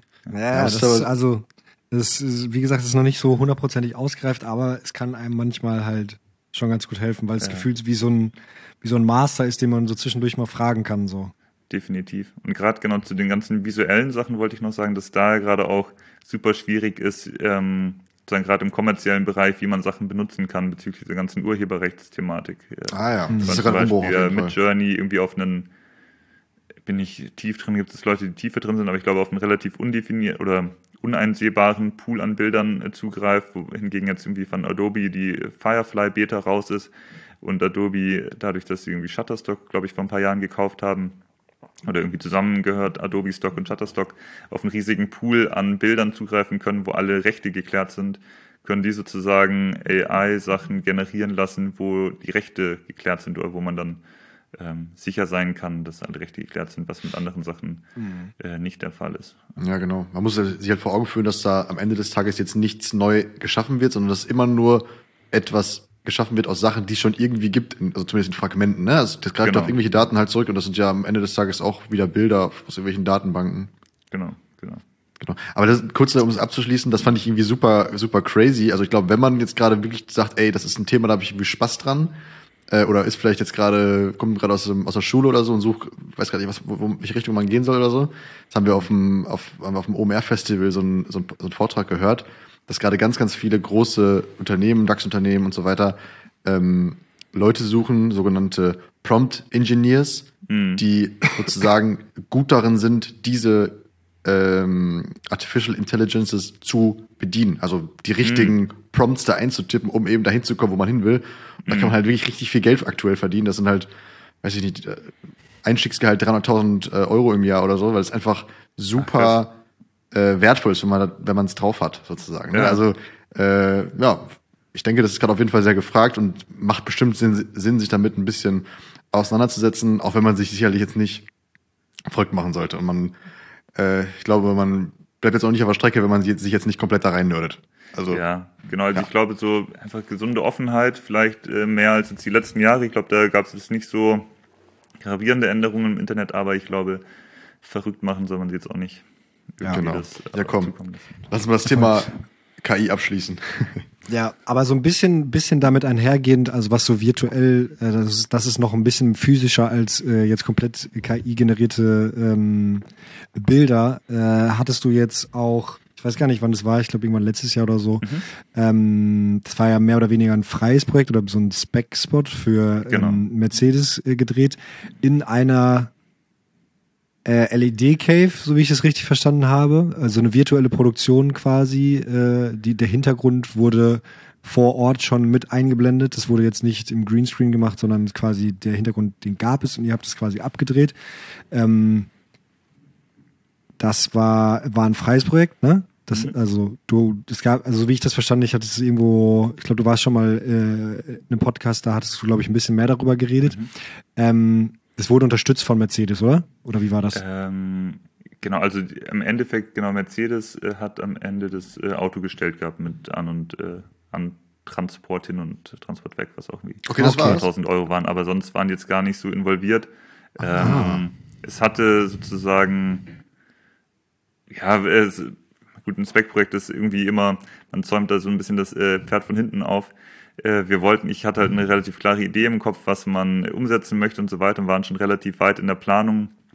Kam mhm. die Idee, das irgendwie mit Mercedes zusammen zu machen und dann äh, passt das halt, äh, wie der Zufall so will, nicht äh, direkt irgendwie in deren äh, Marketingplan für das jeweilige Auto dann irgendwie zu dem Zeitpunkt und dann waren wir schon im Gespräch äh, darüber und die wollten dann, am Ende hatten die, glaube ich, auch Interesse daran, aber man muss das dann, wenn das auf einmal dann sozusagen vom Spec-Projekt zum normalen Werbeprojekt wird, dann ähm, bringt einem so eine Zwischensumme, so blöd das klingt, we äh, klingt wenig. Also selbst wenn die dann irgendwie ein Drittel irgendwie zahlen würden vom normalen Werbeprojekt, wäre das natürlich viel Geld, aber dann für alle anderen irgendwie trotzdem doof. Warum arbeite ich jetzt sozusagen für ein Drittel des Preises für Mercedes?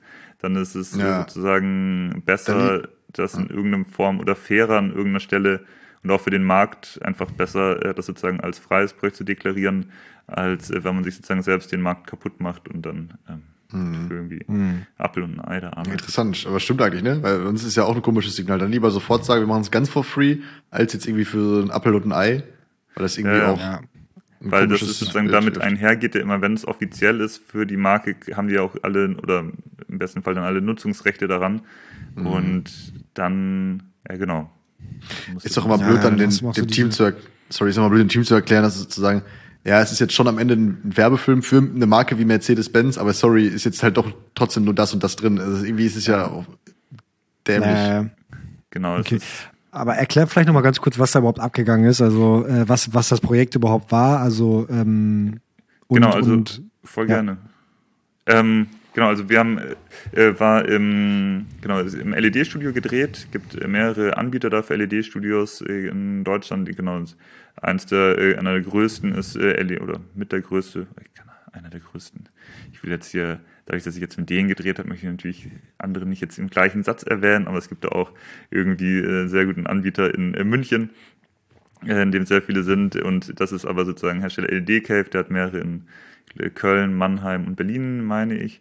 Mhm. Ähm, und das ist ein riesengroßes äh, LED-Studio, wo sozusagen so eine curved große LED-Fläche dran ist. Ich habe jetzt gerade, es ist schon, dadurch, dass es jetzt eineinhalb Jahre her ist, gar nicht mehr die exakten Maße. Ich glaube 21 Meter Durchmesser und ich glaube 6 Meter Deckenhöhe. Mhm. Also so ein paar hundert Quadratmeter LED-Fläche hat man ähm, da zur Verfügung mhm. und ähm, genau und äh, zustande kam das eigentlich über einen äh, befreundeten Kameramann, der mich gefragt hat, ob ich äh, Lust habe auf ein Spec-Projekt für die ob ich äh, Bock habe auf ein Spec-Projekt, im Speziellen für die LED-Cave, weil die sich sozusagen, ähm, ah. genau, ich glaube, viel im Eventbereich unterwegs waren, mehr sozusagen auch zeigen wollten, was ist sozusagen in, in Werbung möglich, um sozusagen ah, da cool. Kunden sozusagen zu gewinnen. Und dann ist die Idee geboren, dann Autospec im LED-Studio zu drehen und Spec auch deswegen und kein äh, Real, also kein bezahltes Projekt am Anfang, weil es äh, für viele, also fast alle Personen im Team Neuland äh, war, sozusagen so eine Art von Projekt zu machen. Mhm. Das war irgendwie dann auch wichtig, dass sozusagen jeder, wenn man sozusagen frei an einem Projekt arbeitet, dass es für jeden irgendwie ein Learning ist und es ist tatsächlich für super, also eigentlich für jedes Department was Neues gewesen. Auch so, wenn das irgendwie doof klingt, auch für Kostüm zum Beispiel, war es interessant, ähm, das mal zu checken, weil sowas wie die Farbe Schwarz im Outfit kommt zum Beispiel in bestimmten Situationen im LED-Studio schwierig, weil Schwarz oft sehr viel Farbe schluckt und dann kann es sein, dass einfach äh, dass es off aussieht, weil die Person einen höheren Kontrast hat als der Hintergrund. Weil ich dann irgendwie in der Person ah. habe ich dann ein ah. tiefes Schwarz, aber dadurch, dass die LED ja immer irgendwo eine leuchtende, eine leuchtende Fläche sei, äh, ist. Die kann gar nicht so ein äh, tiefes Schwarz wiedergeben wie ein Kann die gar nicht so, ne? ein tiefes Schwarz haben, wie jetzt irgendwie die Klamotte im, im Vordergrund oder sowas. Mhm. Ähm, okay, stimmt. Und, und für Licht auch super interessant, weil man, da genau, Torben Winkler äh, Licht gemacht, super nicer Dude, den ihr auch äh, äh, kennt, äh, mit ihm arbeitet. Ähm, und ich glaube auch für ihn ganz spannend, das mal auszuprobieren, wie man sozusagen aus welchen Richtungen man mit dem Licht kommen kann, weil die äh, erste Idee ist ja, okay, jetzt haben wir diese LED-Fläche, jetzt brauchen wir gar kein, die reflektiert der Licht, jetzt brauchen wir gar kein anderes Licht mehr, ist aber Quatsch natürlich, weil das Licht nur von hinten oder von oben kommt. Man mhm. kann auch so eigene einzelne LED-Panels so rumziehen, dass natürlich auch der Vordergrund mit beleuchtet wird oder Spiegelung, aber trotzdem braucht man noch jede Menge anderes Licht, um äh, Personen oder das Auto irgendwie schön rauszuarbeiten. Mhm. Genau. Und ähm, also der, der Inhalt des Projektes war ja quasi, also gut, was, was der Inhalt war, das Auto stand in dieser Cave und ich habe da quasi viele verschiedene spannende Perspektiven. Es wurde quasi aus äh, LED-Cave und echtem Material in dem Studio mit einem Auto quasi diese beiden Welten so ein bisschen verbunden mit Setdesign und so weiter. Genau. Ähm, und, und dann quasi so gedreht, als wäre man in einer virtuellen Welt. Mhm. Jetzt die Frage, hat, hat, äh, also was, was waren so Komplikationen? Also was waren so deine Learnings daraus? War das, war das geil oder, oder hast du äh, am Ende gedacht, so, hm, äh, ist noch nicht, ist, ist es noch nicht so, vielleicht doch viel mehr Aufriss, als ich dachte. Ich wäre vielleicht doch lieber zu der Location gefahren, die es jetzt nicht gibt, aber Mhm. äh, so. Ich, ähm, ich glaube, genau, also ich lerne super viel dabei und ich, aber ich glaube, eine Sache gelernt, ähm, es war, ich hätte vor so ein, zwei Jahren hatte ich schon das Gefühl, in der Branche geht so ein bisschen das Rumoren einher, dass äh, man weiß gar nicht, wie lange noch irgendwie on Location gedreht wird und so weiter und drehen wir jetzt alle irgendwie nur noch, jetzt kommen überall LED-Studios, drehen wir jetzt alles da und ich glaube, dass da sind wir noch weit von entfernt, dass man sagt, okay, man legt irgendwie jeden, jeden Dreh in so ein LED-Studio, weil es dann doch viele Einschränkungen mit sich gibt. Super viele Möglichkeiten, aber das Projekt muss wirklich ähm, gut darauf passen. Es ist auf keinen Fall für jedes Projekt irgendwie möglich und auch nicht für jedes Projekt irgendwie ja, wirtschaftlich, weil man sagt, okay, man braucht alles, ähm, man braucht relativ sehr viel Set-Design, alles, was irgendwie wie in, äh, in dem Boden, Boden ist somit äh, einer, kann einer der größten Kostenfaktoren sein, weil äh, man möchte nicht irgendwie in jedem Shot darauf verzichten, den Boden zu zeigen. Und wir in dem Fall haben, glaube ich, 30 oder 40 Tonnen äh, Sand dann da auch reingekippt in das äh, Studio und das musste sozusagen jedes Mal, wenn du dann irgendwie einen anderen Boden willst, beugen müsstest oder irgendwas anderes verlegen oder bauen. Ähm, ja, ähm, Und das, Frage? und das hat's halt einfach sehr kompliziert gemacht, ne? Also ja, das dein, was dein Learning war. Also das ist Äh, quasi Learning, dann, ist- das ja. ist dann ja schon, das ist dann ja schon äh, auf einer Weise geil ist, weil du den Hintergrund so virtuell äh, erstellen kannst, aber das dann halt trotzdem äh, wieder andere Punkte mitbringt, die dann auch wieder teuer sind, weil du ja dann irgendwie so einen Boden erstellen musst, der nicht da drin ist, weil du den halt jetzt nicht mit dieser äh, LED äh, Cave baust und du dann da trotzdem wieder Props brauchst, damit du verschiedene Tiefen erzeugen kannst und so weiter. Also äh, am Ende ist es jetzt dann nicht die die die ein, also diese eine Lösung, die dann jetzt dir diese ganzen ähm, Schmerzen nimmt, dass du, als wenn du jetzt einfach zur Location fährst. Genau, nee, genau. Das Wichtigste ist ja irgendwie zu schauen, auch wie kann man Vordergrund und Hintergrund vermischen oder sozusagen nicht vermischen, sozusagen, dass es äh, ein seamless Übergang wird aus der real gebauten Welt zu der ähm, unrealen Welt. Und da ist dann auch, das ist sozusagen der Punkt, wenn dann irgendwie Actors im Vordergrund irgendwie agieren sollen und man hat die Welt im Hintergrund äh, weitererzählt, kommt man schnell an den Punkt, okay, ich, ich kann zwar jetzt im Hintergrund, kann ich die krassesten Sachen mir irgendwie äh, anzeigen lassen, aber wenn im Vordergrund, das muss ja dann irgendwie auch ähnlich aussehen. Deswegen haben wir zum Beispiel dann so Bögen gebaut, die wir sozusagen eins zu eins dann auch in der äh, surrealen Welt dann oder in der virtuellen Welt äh, weiter zeigen Erzählen. konnten und dass, Ja. es, dass das an- aufeinander abgestimmt ist, dass man sagt, okay, man erzeugt nicht im Hintergrund eine Welt, die ich überhaupt nicht, also gar nicht mehr leisten kann, dann im Vordergrund auch zu zeigen. Das ist irgendwie so ein wichtiges Learning, großes Learning ist auch, dass halt ein großer Teil der Postproduktion einfach in die Vorproduktion rutscht. Das heißt sozusagen, du musst dir, man sagt immer oder alle werden sagen am Anfang so ein Projekt, ja, das kann man ja alles dann noch irgendwie auch am Set noch irgendwie rumschieben und so weiter. Du kannst dann irgendwie noch äh, im Hintergrund die Welt verändern, kannst noch mal das Licht ändern und so weiter. Das ist auch alles möglich, aber hat alles, beinhaltet alles super viele kleine Stellschrauben. Also ich, ich kann zwar den Himmel ändern, aber dadurch, dass ich jedes Prozent vom Gradient, wie der Sonnenaufgang aussehen soll, selbst bestimmen kann, bietet es auch dauert es einfach teilweise sehr lange, dass man irgendwie zu, also beziehungsweise man kann so viel rumspielen und will natürlich dann auch alles rumspielen, weil man es optimieren möchte, wo es nur geht, äh, und kann sich dann schnell in irgendwelchen Details verlieren. Ähm, und Weil dann quasi das, den Vordergrund auch wieder anpassen musst, ne? Wenn du den Hintergrund anpasst, dann musst du Genau, alles und wenn ich dann den Hintergrund anpasse, dann muss ich vorne auch wieder leuchten, anders, dass es irgendwie dazu passt. Genau, weil das, das vergisst man dann oft, wenn ich sozusagen, klar kann ich im Hintergrund schnell irgendwie das Licht ändern, kann es irgendwie dunkel machen, aber dann muss ich im Vordergrund ja auch irgendwie umleuchten. Und ähm, es war dann so, dass wir sehr, sehr, sehr genau wussten sozusagen im Vorfeld, wie die Kameramoves und so weiter sind, um die Abschnitte der Welt dann irgendwie perfekt zu, zu, ähm, ja, zu erstellen. Und bietet dann viele Einschränkungen auch, was die Kamerawinkel angeht, dass wir irgendwie Ah, ja. nicht zu weit nach links oder rechts, weil dann hört das Studio auf, nicht nach oben, weil dann sieht man oben die Kante, nicht hinten die Kante, will man nicht zu sehr rein.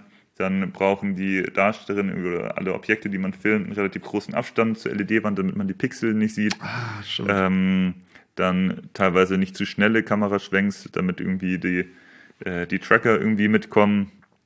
Ähm, nicht zu weitwinkligen, was gerade ja oft super gefragt und geil aussieht. Irgendwie sehr weitwinklige Shots sind dann schwierig, weil dann sieht man irgendwie die Ränder des Studios. Ähm, und also bietet und dann, gut, kommt es je nach Tracker-System auch drauf, welche Kameramoves irgendwie möglich sind oder wenn man im Auto ist mit der Kamera, ob dann noch der Tracker funktioniert, weil der irgendwie seine äh, mit der Decke kommunizieren muss und wenn dann teilweise das Autodach drüber ist, funktioniert das nicht. Ähm, außer man ist dann auf einem anderen System, was in sich selbst getrackt ist, wie so ein Kamerakran, der im äh, mhm. Studio steht und selber weiß im Raum, wo er ist, dann funktioniert das besser, aber das ist dann schon wieder sehr genörde. Das ist aber auch schon ein sehr komplexes Thema dann auch wieder, ne? Damit mit diesen ganzen Komplikationen quasi klarzukommen. Deswegen, wie ist dein Fazit? Ähm, Bock auf solche Produktionen oder, oder bist du eher dann doch am Ende äh, lieber on Location? Ich, also ich, Bock, Bock definitiv. Ich glaube, ja, wenn es so, so ein paar Prozent vom Jahr einnimmt, geil, aber ich glaube jetzt immer, also ich liebe es halt auch einfach irgendwie draußen in irgendwie coolen Locations zu sein. Ähm, und ich glaube, ich würde oft on Location im Studio vorziehen. Mhm. Ähm, aber nö, also Bock ja, aber muss nicht, muss nicht immer sein. Jetzt stell dir mal vor, du ja. hättest, wärst nicht nach Kenia gefahren, sondern hättest das alles im Studio gemacht. Wie langweilig. Hättest das, du gar nicht. Das, das wäre das wär halt super langweilig und da geht halt irgendwie ganz viel verloren. Klar, also ähm, Ökologie ist natürlich auch ein äh, wichtiger Aspekt und so weiter und ja, bestimmt gibt es Projekte, wo es einfach Sinn macht, das im LED-Studio zu drehen, anstatt irgendwie mit der halben Welt, äh, mit, der, mit der halben Crew irgendwie um die Welt zu fliegen. Stimmt. Aber genau, das muss man sozusagen immer berücksichtigen und da, wo es Sinn macht, ist auch cool, aber sozusagen einfach nur für die Magie des Filmemachens finde ich es natürlich äh, cool, irgendwie auch an, an, schönen, besonderen Locations zu sein. Vielleicht kann man da mhm. mit der Bahn hinfahren oder, also gut, das Team. Also, Kenia wird schwer, klar, aber. Kenia, Kenia wird jetzt schwer, aber äh, ich sag mal, äh, müssen ja nicht immer, müssen ja nicht immer die Flüge nach Kapstadt sein. Ja.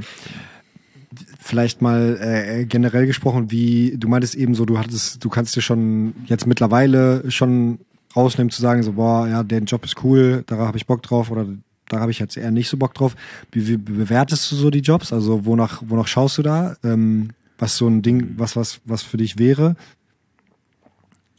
Ähm, genau, also auf jeden Fall das, das Aussuchen vielleicht ich möchte, es soll jetzt auch nicht überheblich klingen, es kommt immer darauf an, wie es läuft sozusagen, gerade wenn es gerade eine irgendwie geile Phase ist, oder heiße Phase ist, dann, dann kommen natürlich irgendwie, äh, dann kommen teilweise am Tag irgendwie drei, vier Boards, dann, aber das heißt ja immer noch lange nicht, dass man irgendwie diese Boards safe drehen könnte, weil diesen, diesen Prozess sozusagen steht dann erstmal voraus, okay, das ist erstmal so eine erste, die Produktion oder Agenturen horchen erstmal so grob vor, ob man Bock hätte. Dann wird man äh, der Agentur vorgeschlagen und die macht dann eine Shortlist.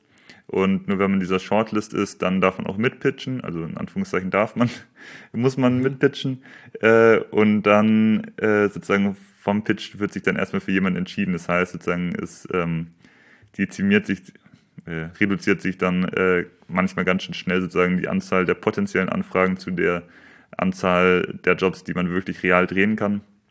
Aber so äh, Auswahlpunkte irgendwie, ich glaube, generell muss ich es irgendwie fühlen. Also es ist, ist dann auch, ich möchte mich dann auch gar nicht irgendwie auf einen Stil oder irgendwas festlegen, wenn ich das lese, okay, äh, nee, das, das habe ich noch nie gemacht oder irgendwas, sondern muss irgendwas sein an dem Projekt, äh, was cool ist. Es gibt irgendwie Kolleginnen, die haben da so einen drei, so einen drei Faktor, äh, haben drei Faktoren, die sie irgendwie sagen, entweder ist ähm, cooles Projekt, bei dem man irgendwie selber was lernt, sind super coole Leute, irgendwie mit denen man äh, Bock drauf hat, oder es ist gutes Geld und zwei von den drei Sachen müssten irgendwie immer stimmen, dass man okay. dass man es irgendwie macht. Ähm, mhm, mhm, genau. Also es kann auch ein cooles Projekt sein mit geilen Leuten, aber wenig Kohle. Äh, aber wenn es irgendwie äh, nice ist und Spaß macht und die Rolle vielleicht weiterbringt oder ja, man hat einfach Bock, was zu drehen, dann sollte man das machen. Ähm, mhm. mhm. Auf der anderen Seite, wenn es irgendwie ähm, ja, Manchmal muss man auch einfach nur Geld verdienen. Aber im besten Fall kann man ja. natürlich immer alles kombinieren. Ja, Bist genau. du so sehr im Bilde bei diesen Produktionen, wie viel Budget äh, zur Verfügung steht? Also hast du einen krassen Blick auf, auf das Budget, dass du das quasi einhalten musst, weil du ja am Ende schon entscheidest, okay, wie soll der Dreh jetzt werden? Also deine Entscheidungen treffen ja das Budget so. Gut, bei ja. Großproduktionen gibt es jemanden, der darauf achtet. Ähm, aber ja, wie ist das so? Hast du, musst du auf die Budgets achten oder sagst Ich, du einfach, das ist meine ähm, Wunschvorstellung? So Genau, also haben. genau in der Regel geht es so, dass man sagt, ähm, man bekommt sozusagen schon mit dem Board, was man geschickt hat, in der Regel so einen Budgetrahmen, der so also plus minus wahrscheinlich irgendwie 20 plus minus 20 Prozent irgendwie am Ende sein wird. Ähm, und dann weiß man schon, in welcher Größenordnung man so denkt, wenn ich jetzt, also dann weiß ich schon, okay, wird es das äh, Ukraine äh, und, und fette Kamera und zehn Drehtage oder wird es irgendwie Handheld-Setup und ein Eindrehtag irgendwo in äh, Brandenburg? Äh, das äh, liest man, dann kann man schon so äh, grob äh, rauslesen. Und dann ist aber schon so, wenn man dann den Pitch schreibt, dass irgendwie Produktion dann meistens fragt, irgendwie, okay, was ist so das Setup, mit dem du irgendwie happy wärst, irgendwie Crewgröße und so weiter. Und dann gleicht man so die Vorstellungen ab. Aber meistens, muss ich sagen, ist es, wenn man die Idee gelesen hat und grob den Budgetrahmen mal gehört hat, ist es schon grob klar, so was das, was das Setup Ja. ist. Ähm, Okay, aber dich Aber- interessiert jetzt auch nicht so wirklich, oder? Ja. Sorry. Also du willst jetzt auch gar nicht auf den letzten Cent alles wissen. Dir geht es eher darum, dass du dann dein, deine ähm, Vision umsetzen kannst, oder? Genau, also das ist, ich sag mal, da ist man dann als ähm, Regisseur sozusagen ab dem Zeitpunkt, an dem man den Pitch gewonnen hat, ja in der relativ privilegierten äh, Situation, dass man sich jetzt gar nicht so groß um das Geld, also dass man, dass man selbst nicht die Budgetverantwortung hat. Und deswegen mache ich den Job sehr gerne, weil ich sozusagen mir da keine, also man muss sich Gedanken ums Geld machen, ja, aber man hat nicht die Verantwortung sozusagen, ob es im Geld ist und das ist sozusagen die, Ja, ja, ja. die Last trägt sozusagen die Produktion. Ähm, aber dafür versucht man die natürlich dann auch immer, wenn sie sagen, okay, es wird irgendwie knapp, versucht man irgendwie kreative andere Lösungen zu finden, wie kann man irgendwie aus dem vorhandenen Geld das Geilste rausholen. Ja, ja. Okay. Mich würde mal voll interessieren, so, was so manche Projekte, wenn du es weißt, so Mhm. für Budgets haben. Zum Beispiel ähm, habe ich einen Spot, Spot gesehen für den das, äh, Mercedes G63. Da hat es mit so einem, ich weiß nicht, ich glaube, das ist ein Fotograf, so ein Typ. Mhm. Ich weiß, weiß auch nicht, wo ihr da wart. Ja. auf L ist LA? Nee, das äh, Barcelona. Oh, Ja, ich, also auf jeden Ah, Fall ist der, ähm, sieht der Spot sehr, sehr, sehr krass aus, weil es so viele verschiedene Locations sind. Es passiert extrem viel. Es gibt manche Shots, wo ich mir so denke, dass für diese halbe Sekunde habt ihr das jetzt aufgebaut, so irgendwie ein so ein Shot, der ist, weiß ich nicht, nicht mal eine Sekunde, da sind, da gehen auf einmal, steht eine G-Klasse irgendwie in so einem schwarzen Raum und 30 Asteras gehen an und das ist halt eine halbe Sekunde in so einer, in so einer riesigen Halle oder so. Ähm, was, was sind das so für Budgets, äh, Das, äh, die, die da, die da in den Raum geworfen werden, vor allen Dingen für solche Spots, die ich ehrlich gesagt nur bei dir jetzt gesehen habe. Die Ja. habe ich nie irgendwo auf Social Media oder weiß ich nicht, irgendwo anders gesehen habe. So, ja. Mhm. Ähm, ein, eine Sache muss ich zu dem Astera-Raum sagen, weil der ist, glaube ich, auch schon wieder, der ist jetzt viel zu alt schon, ich glaube fünf Jahre alt. Das waren noch äh, einfach äh, Kinoflows, die wir aus den Halterungen Ah. rausgebaut haben und dann äh, alle einzeln äh, angemacht haben. Äh, da gab's äh, gab's die Asteren leider noch gar nicht. Ähm, aber das ist, äh, war, äh, das Projekt ist äh, irgendwie entstanden durch, also war tatsächlich gar kein, war gar keine Agentur oder habe ich selber produziert, war so eine ähm, eigene Produktion eigentlich. Also es gab dieses MB Creator ähm, Format früher, dass man sagt, okay, man bekommt von Mercedes irgendwie ein Auto gestellt, kann da was ähm, für drehen und bekommt dann äh, so ein Performance-Based Reward, das heißt, wie viele Klicks der Film auf äh, den sozialen Medien hat, bekommt man dann irgendwie nochmal eine äh, Stange Geld zurück. Und genau, ich glaube jetzt die genauen Zahlen dafür möchte ich nicht sagen, dann lieber bei anderen Okay. Projekten. Okay. Aber also quasi, Aber es ist- gab aber es, denn, also gab es ein Budget für die, für die Produktion? Also hast du quasi ein Budget bekommen, okay, das kannst du ver verballern und dann kannst du was Geiles äh, daraus machen? Oder war es wirklich so, nee, du kriegst gar nichts und du musst nachher gucken, wie viele Klicks du kriegst und dann wirst du bezahlt? Eigentlich war es so, ja. Aber das ist, ähm, ja, also es ist eigentlich vergleichbar mit einem Spec.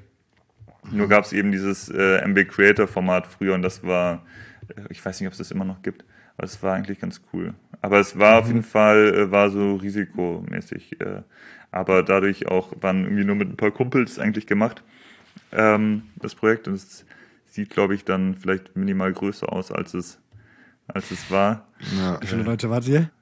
waren, ich glaube, in der, also waren zwischen, also ich, ich hoffe, dass ich jetzt keine äh, ähm, irgendwie äh, äh, Erwartungen platzen lasse, aber es war, waren irgendwie zwischen sechs und zehn Leuten eigentlich nur pro Location. Also das war Mhm, ein okay. echt kleines Team. Okay, also es waren ja schon, also es waren, ähm, es waren viele verschiedene Locations, aber die Locations waren natürlich auch komplett sick und das Licht war auch sehr gut. Äh, deswegen macht es das, glaube ich, so groß, das, was wir auch ganz am Anfang meinten, dass manche Produktionen einfach deutlich größer aussehen, als sie am Ende dann äh, meistens sind. So, ne? Genau, also es gibt auf jeden Fall die, die großen, großen Sets auch. Lustigerweise das größte Set, an dem ich äh, Werberegie gemacht habe, war bis jetzt eine äh, Waschmaschinenwerbung in Bulgarien. Okay. irgendwie mit irgendwie da knapp 100 Leuten am Set. Das ist halt, aber es ist, es ist irgendwie, glaube ich, ganz cool geworden, aber es ist jetzt nichts, was ich auf meine Rolle pack.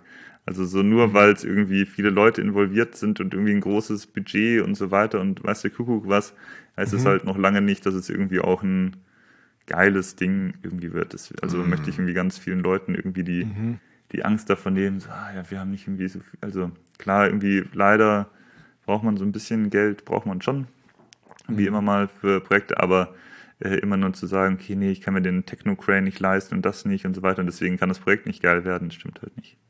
Ja, ja, das stimmt. Also was, das hatten wir eben schon einmal gefragt, aber also was ist dann, was sind denn so Filme, die du auf deine Rolle packst, wo du sagst, da bist du richtig stolz drauf? Sind das dann, da geht es wahrscheinlich am Ende um ein kreatives Konzept, oder? Also am Ende des Tages muss die Idee gut sein, die Umsetzung cool sein. Genau, also irgendwas muss einem dran, dran gefallen. Wenn ich, wenn ich super hart wäre zu mir selbst äh, und ich versuche es nicht zu sein, dann würde ich, wäre eigentlich, wäre wahrscheinlich kein einziger Film auf der Rolle, weil ich, äh, weil man dann sehr selbstkritisch irgendwie so wird und sagt, okay, nee, aber die haben irgendwie so geile Sachen gemacht, die haben so geile Sachen gemacht, das kann er gar nicht damit mithalten und so weiter. Und am liebsten würde ich dann immer gar nichts zeigen, aber dann äh, würde ich, würde man irgendwie auch kein Geld bekommen, ja, weil dann hat man gar keine Referenzen. Äh, ir- irgendwas muss einem dran gefallen, so dass man sagt, okay, das passt irgendwie Ja. in die äh, wie, wie in die Ästhetik oder Erzählart, die man, für die man gebucht werden möchte. Also und da habe ich, jetzt, jetzt klinge ich wie so ein alter Hase, aber äh, ein paar Jahre in der Branche bin ich ja. Äh, und da merke ich irgendwie manchmal bei äh, Leuten, die so ganz frisch nachkommen, dass das Wichtigste ist oft, die haben oft super geile Sachen, aber haben manchmal sozusagen zeigen zu viel oder, oder alles, was sie machen. Und da kann ich sozusagen, können wir als Tipp geben oder wie auch immer, dass man das, dass man die Macht erkennt, äh, wie sehr man seinen eigenen Stil damit formen kann, was man von sich zeigt und was nicht. ja, also ja, gerade ja, mit dem, was nicht, ähm, dass man sagt, nicht okay, gezeigt man, wird. man kann sein Portfolio sehr schärfen dadurch. Sorry, Gotti. Ja, also ich glaube, ich, das ist auch so äh, mein Gefühl, dass du sehr picky damit bist, was du zeigst, damit du quasi deinem, deiner Vision von den Projekten, die du quasi gerne machst oder die du, für, für die du stehen willst, dass die bleibt. Ne? Also es gibt, Ja. Es gibt äh, viele Projekte, glaube ich, die du, wie du gerade schon gesagt hast, mit der Waschmaschinenwerbung, äh, die du gemacht hast, die auch ganz cool sind ähm, und mit Sicherheit auch schön sind und auch äh, gut ankommen äh, und keine Ahnung, andere Leute sagen würden, boah, krass, das, äh, das, das ist ja schon mega gut und so.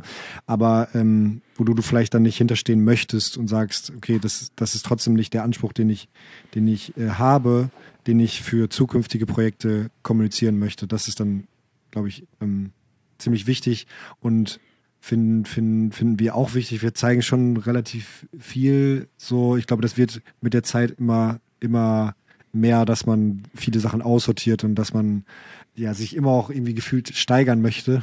Mhm. so, okay, jetzt habe ich das Projekt gemacht und jetzt muss das nächste Jahr noch viel krasser werden, weil sonst ähm, toppe ich das jetzt äh, nicht so. Ähm, ja, ist, glaube ich, so eine generelle Krankheit in der Branche, dass man das mal, das Ja. denkt. Aber Ja, vielleicht auch gar nicht schlecht. Also ich glaube, also die, die, äh, es zeigt es ja auch, dass, dass es anscheinend äh, auch bei dir hilft. Ne? Also dass du dann halt auch immer wieder für solche Projekte angefragt wirst, weil wenn du jetzt deine Waschmaschinenwerbung zeigen würdest, dann würden die vielleicht abgeschreckt sein und sagen so, boah, was macht der Klaus denn da? Ja, ja, oder halt dann 100 Waschmaschinenjobs äh, bekommen. Genau. Dann, die drehen, aber dann halt, klar, und dann zwar Geld verdienen, äh, aber dann halt nicht super happy sein. Das ist ja immer so diese Gratwanderung in diesem Ja, Job, voll. dass man sagt, okay, man ähm, muss sich immer denken, so ich, ich habe den Job nicht gewählt, nur weil ich jetzt ganz schnell ganz viel Geld verdienen will, sondern weil mir das irgendwie äh, super viel Spaß macht, was ich mache äh, und gerne da für die Projekte, die mir Spaß machen, auch bezahlt werden möchte, weil Mhm. ich mein, ja.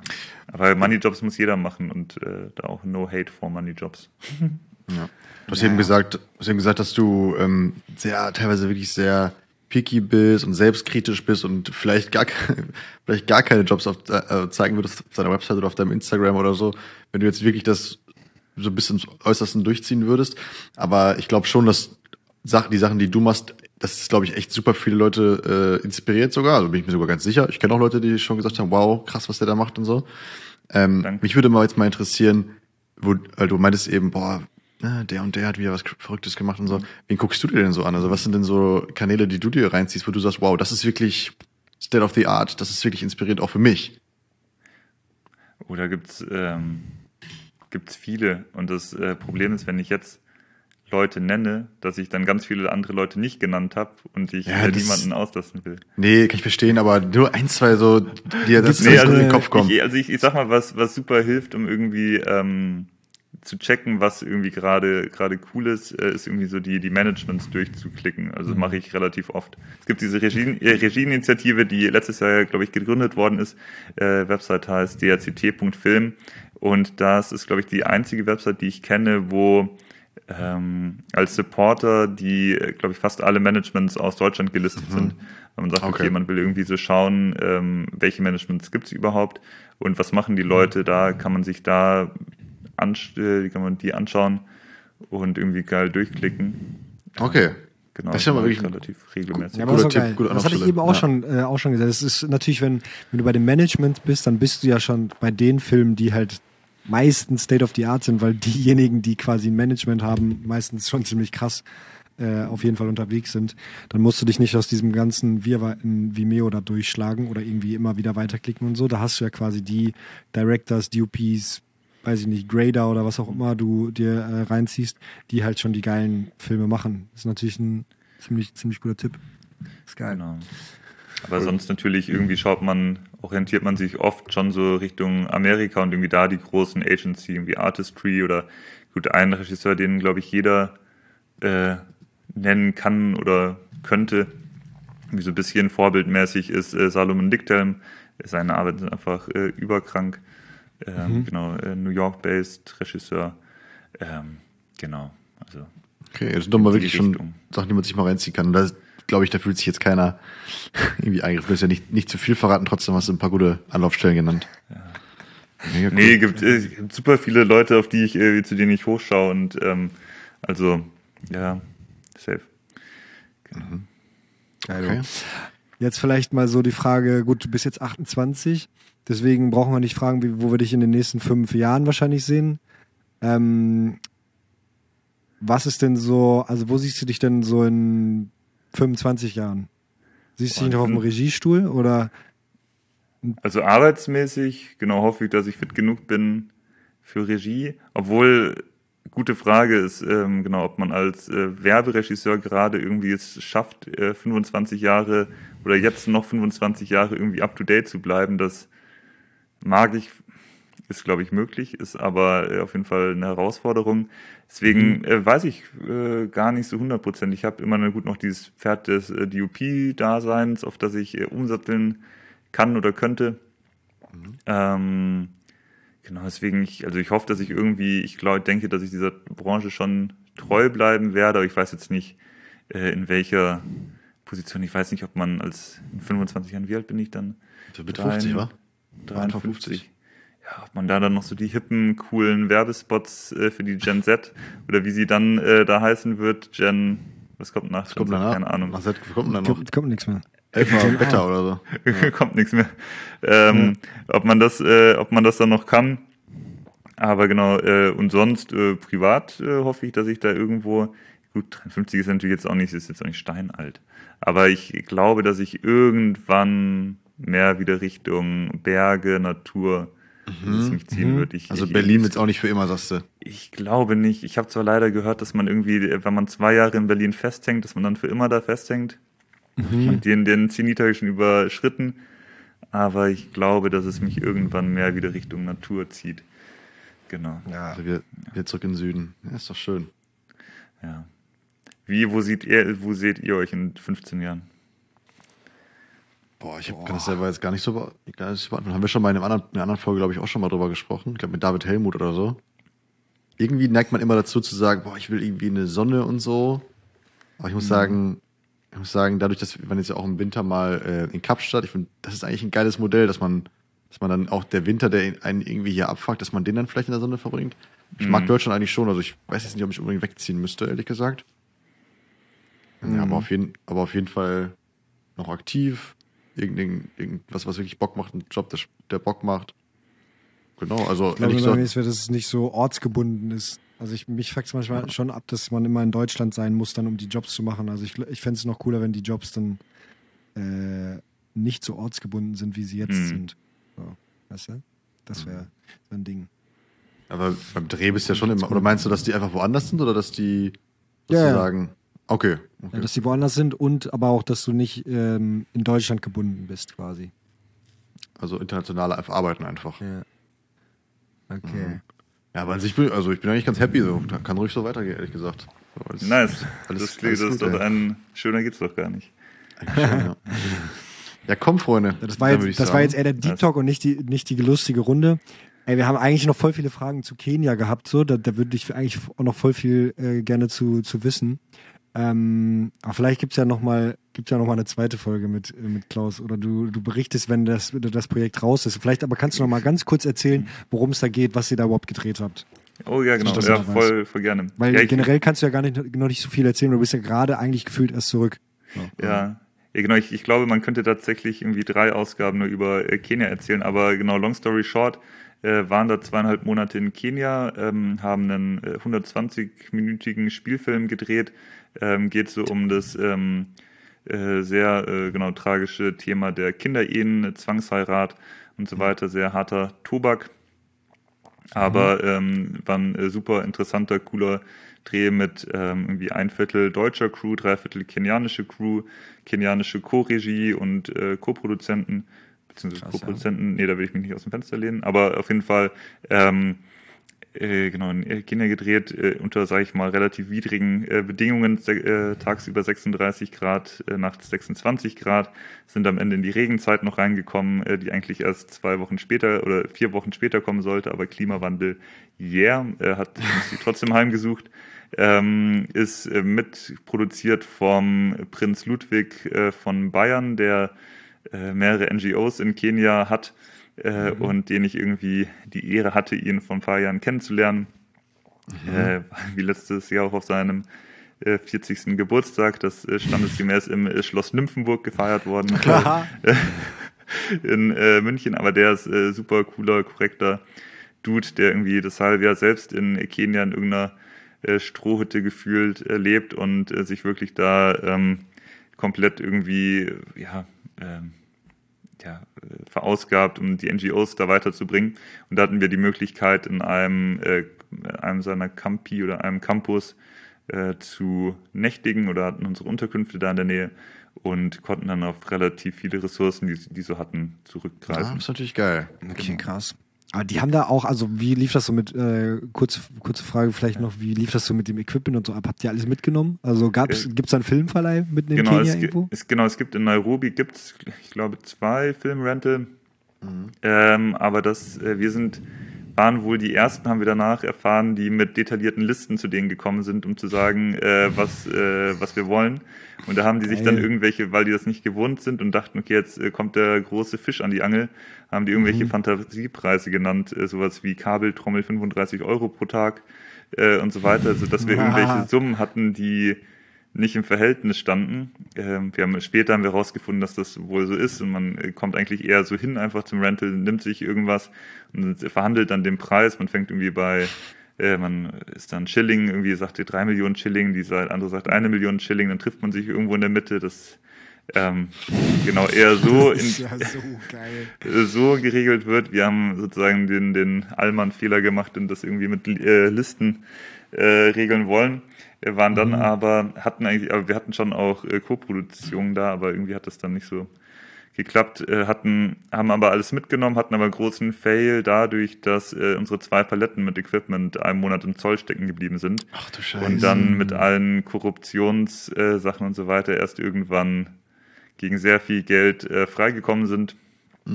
Hing da irgendwie, die haben sich immer andere Sachen ausgedacht, woran es lag. Am Ende ging es irgendwie, wollten sie den Warenwert von allen äh, allen Produkten oder allen Sachen auf, der, äh, auf den Paletten ohne Seriennummer wollten sie überwiesen haben, die man dann angeblich bei Ausreise wiederbekommt. Klar. Aber das waren irgendwie auch, glaube ich, knapp 100.000 Euro. Und äh, äh, so ging es dann irgendwie immer weiter runter. Auf jeden Fall war das äh, lange festgesteckt, aber wir haben so ein, in leiser Vorahnung, weil wir dachten, okay, vielleicht kommt es ein paar Tage später, das Equipment, hatten wir alles äh, drehfertig im Handgepäck und im äh, Aufgabegepäck Ah, und konnten sozusagen mit mini, mini minimalem Setup konnten wir die ersten 15 Drehtage, glaube ich, äh, drehen.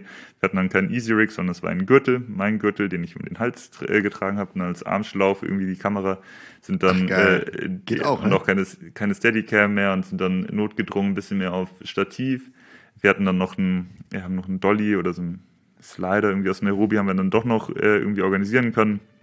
Sind auf ein bisschen anderen Kamerastil dadurch äh, gekommen, hat dem Projekt aber am Ende eigentlich sehr gut getan. Also hat sich so ein bisschen äh, diesem guten Wie heißt das und wann kann man das sehen? äh, also Arbeitstitel ist gerade Nawi, das heißt äh, zu Hause auf ähm, oder daheim nach Hause äh, auf Kenianisch. Ich das ist aber nur ein Arbeitstitel, ich glaube, der ändert sich noch.